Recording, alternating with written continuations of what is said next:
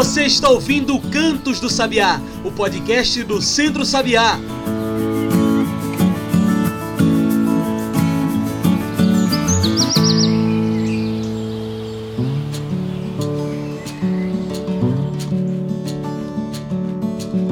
A todos e todas que nos ouvem agora pelo Spotify e pelo Mixcloud. Eu sou João Lucas e está começando agora o Cantos do Sabiá, nosso podcast semanal sobre o campo, a cidade e o mundo.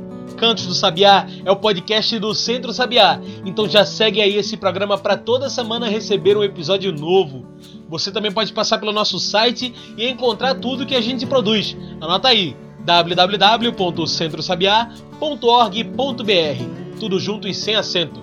Também pode trocar uma ideia com a gente pelas nossas redes sociais. No Instagram, no Facebook e no Twitter, procure por Centro Sabiá.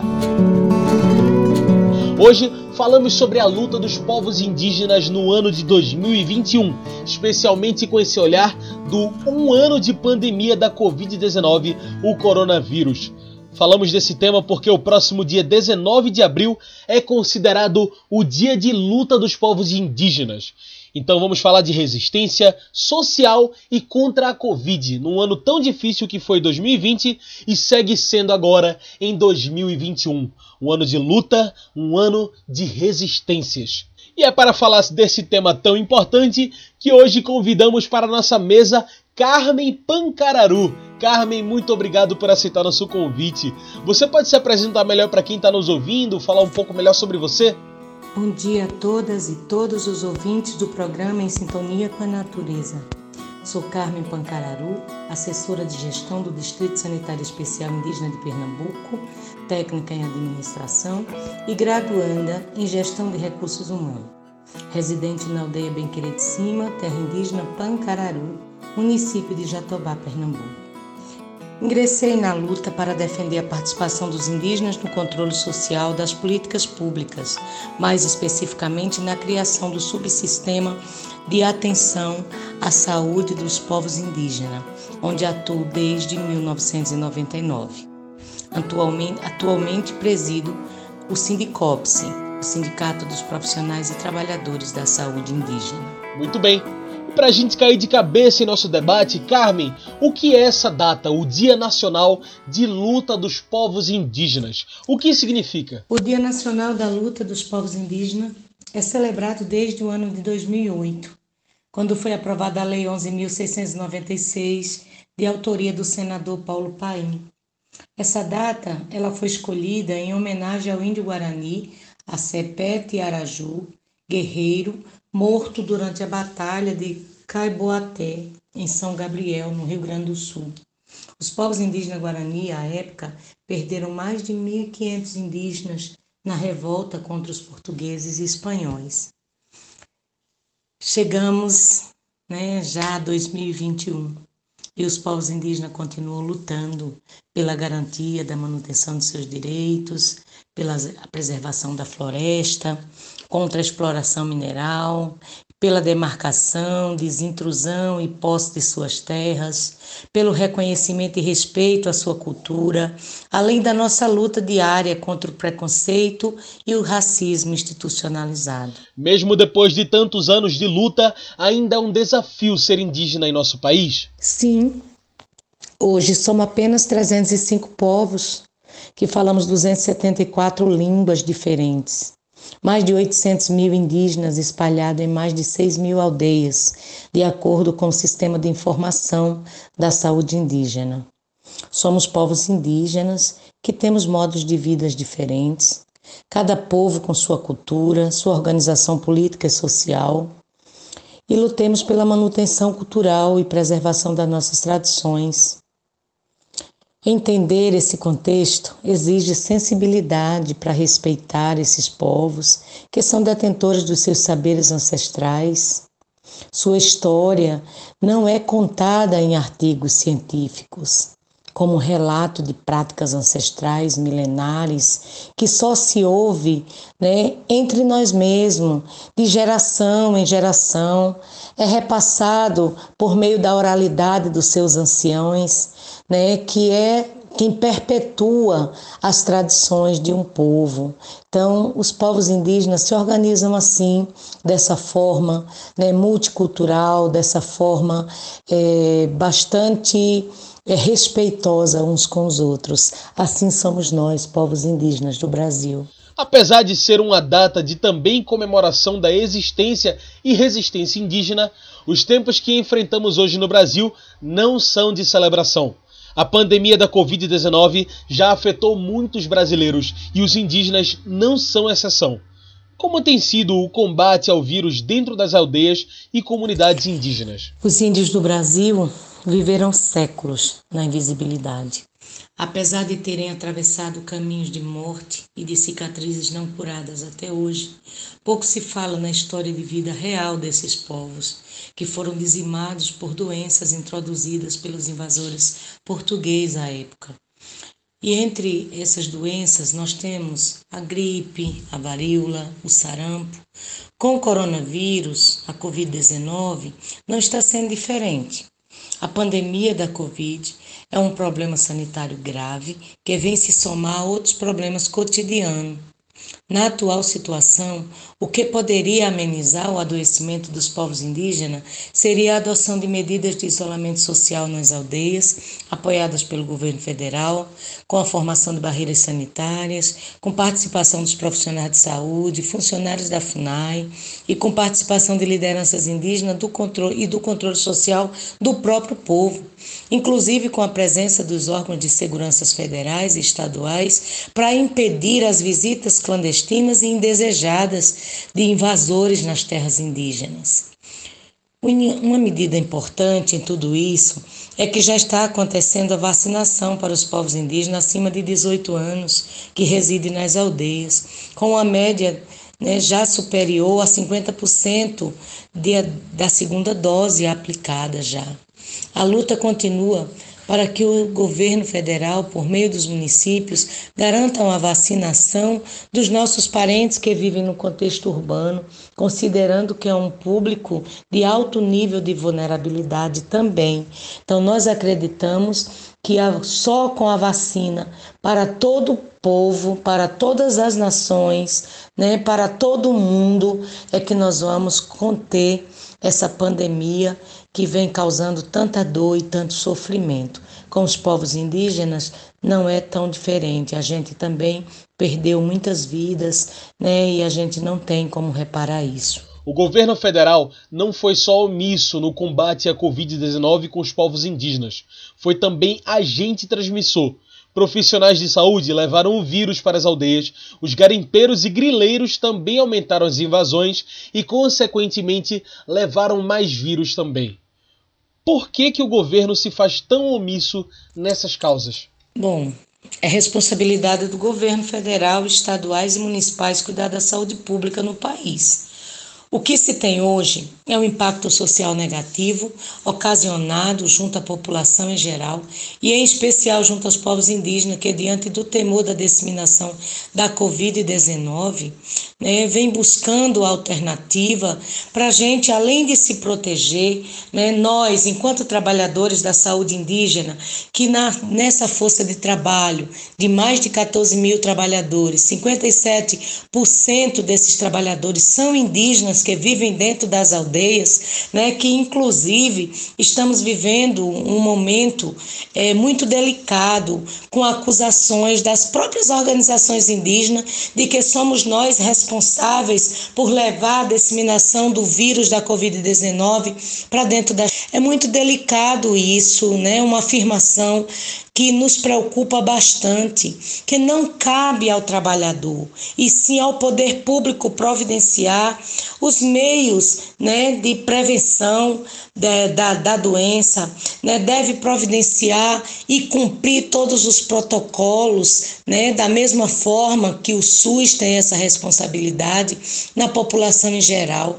Os povos indígenas, bem como é, todos que trabalham na, nas áreas indígenas, nos espaços públicos, precisam da manutenção de proteção individual em quantidade e qualidade suficientes. São itens básicos também de responsabilidade do governo federal.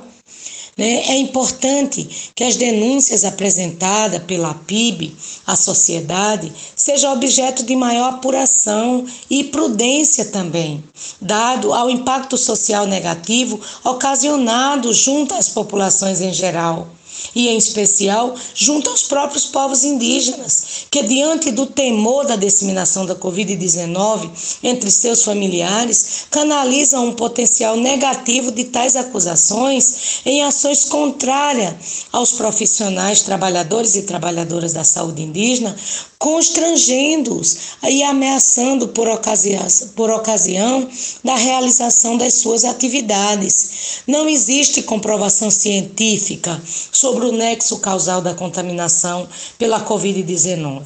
Nós, trabalhadores e trabalhadoras da saúde indígena, não vamos pagar essa conta. Com a articulação dos povos indígenas do Brasil, a APIB, em parceria com a CESAI e diversas organizações indígenas, podemos ter uma ideia do número de infectados indígenas no Brasil.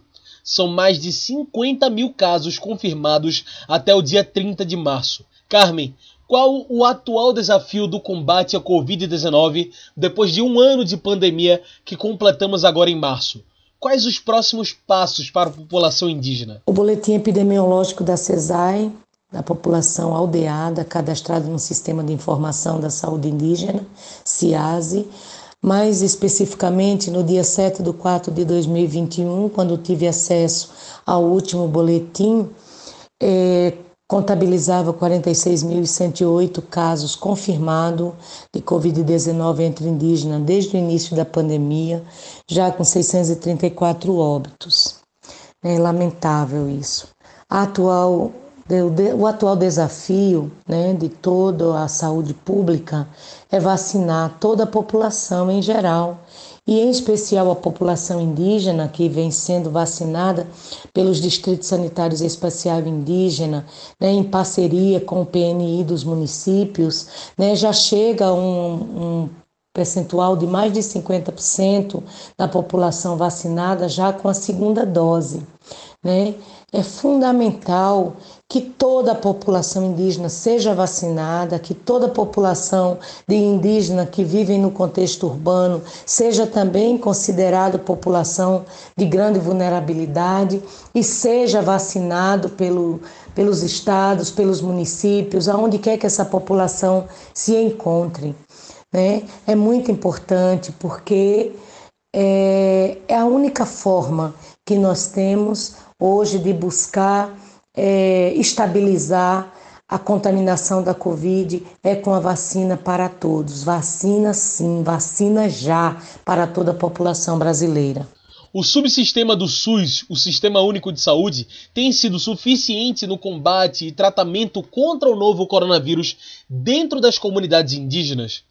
Que outros suportes do governo são necessários para frear os casos de contaminação dentro das aldeias? Outros suportes necessários, é, os sistemas de saneamento básico nas aldeias são insuficientes para a oferta de água potável em quantidade e qualidade, um dos itens mais importantes para a prevenção do coronavírus. Falta também a garantia de produção de alimentos saudáveis nas aldeias, que em contraponto vem sendo substituída pela distribuição de cestas básicas, que nem sempre contém os itens de primeira necessidade, tampouco respeita os costumes alimentares das diferentes etnias. Um outro fator determinante são as características das moradias cujas moradias não apresentam condições adequadas para o acolhimento de uma pessoa que necessite permanecer em isolamento social. Na prática, as moradias são coletivas, com pouca estrutura, a, maior, a maioria sem divisão em cômodos como cozinha, quarto é coletivo, uso de redes, do fogo como forma de aquecimento.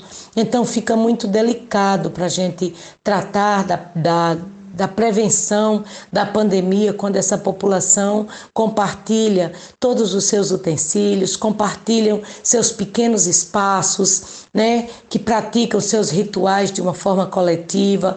Então, é uma situação que nós, enquanto trabalhadores de saúde indígena, a gente vem tendo essa dificuldade de conscientização né, e de afastamento de, de, desses grupos, a gente não consegue é, separar conforme a orientação e protocolo da Organização Mundial da Saúde, do próprio Ministério da Saúde. Então a gente tem que ir fazendo cada dia né, fazendo um novo momento, é, dialogando mais, buscando é, fazer com que os indígenas entendam essa necessidade momentânea, mas nós esperamos né, que logo passe e todos voltem à vida normal dentro das suas aldeias de origem. Muito bom. Bem, agora a gente faz uma pequena pausa. Fica aí que a gente continua no instante essa conversa com Carmen Pancararu. Hoje falamos sobre a luta dos povos indígenas contra o coronavírus. Fica aí que a gente volta já já.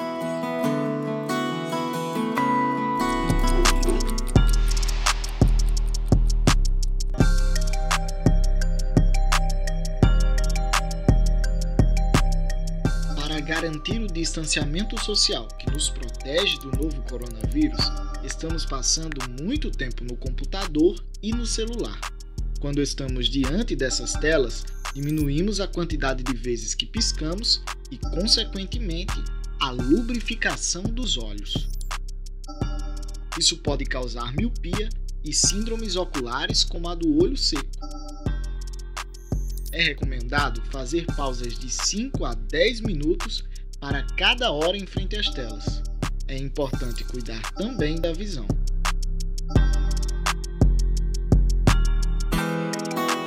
Já estamos de volta, a gente segue aqui conversando com Carmen Pancararu. Hoje falamos sobre a luta dos povos indígenas contra a Covid-19. Carmen, e para quem ainda não se vacinou entre os povos indígenas, onde procurar mais informações? Existe algum meio por onde se informar sobre a vacinação em sua aldeia em sua comunidade? Para os povos indígenas que vivem nas aldeias e têm acima de 18 anos, deve procurar seus agentes indígenas de saúde ou os polos básicos de atenção à saúde indígena.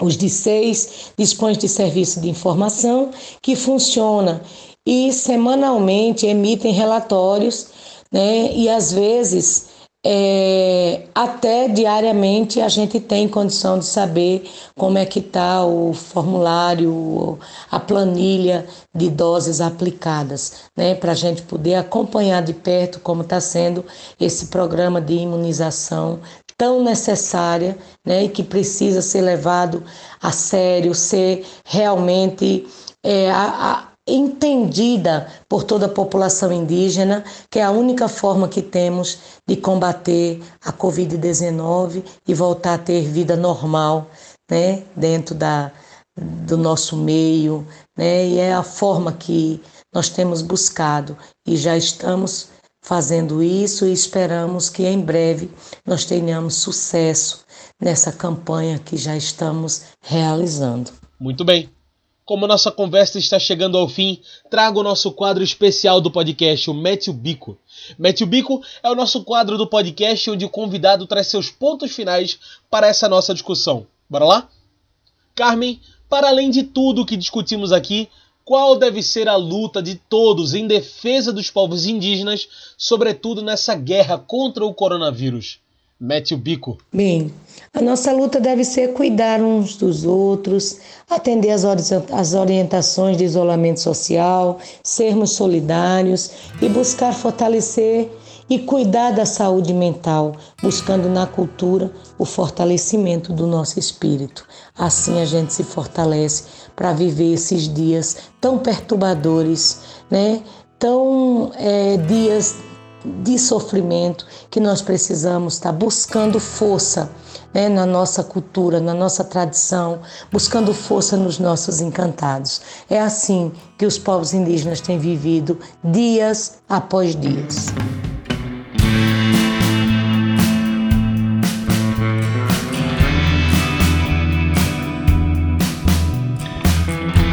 isso. Carmen, muito obrigado pela sua participação. Infelizmente, o nosso tempo de entrevista está acabando. Tem alguma mensagem que você gostaria de deixar? Alguma consideração final?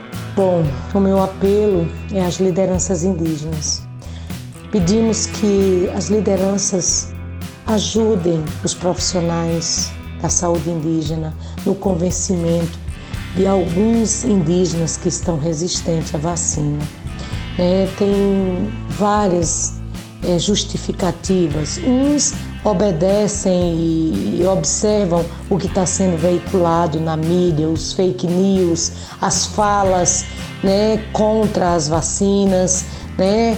E outros têm, é, têm ouvido grupos religiosos que dentro de terras indígenas, principalmente do norte, têm feito campanha também para os indígenas não se vacinarem.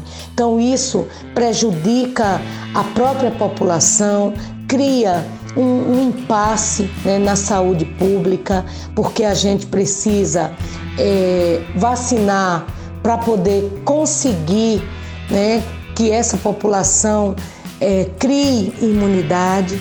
A gente está se esforçando o máximo, nós estamos fazendo longas caminhadas né, na busca da, dos indígenas, nas matas, dentro dos rios, vacinando indígenas que já estão em suas pescarias, estão andando no rio.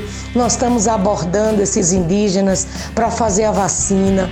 Nós estamos andando dias e dias dentro da selva amazônica para chegar nas terras indígenas, né, para que nenhum índio fique fora do programa de imunização.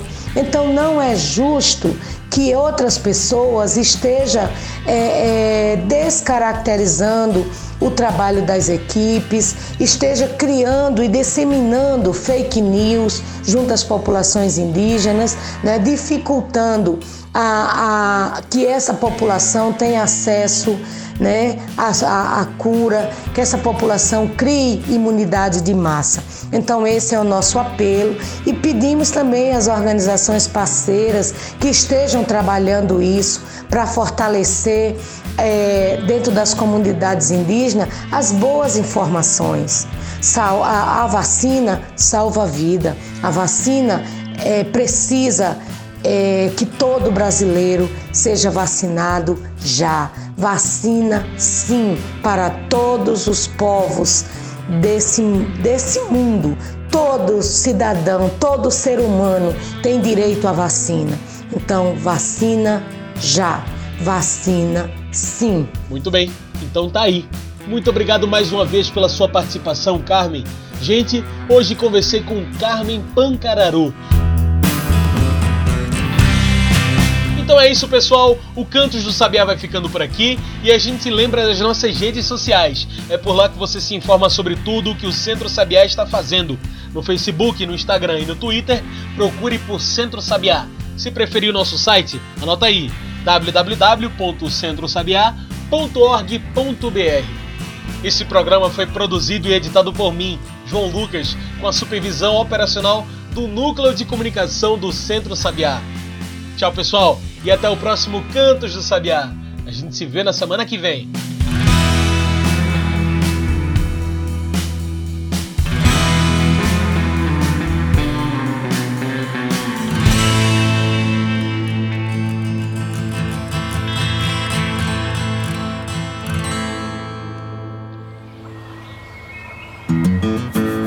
Você ouviu Cantos do Sabiá, o podcast do Centro Sabiá.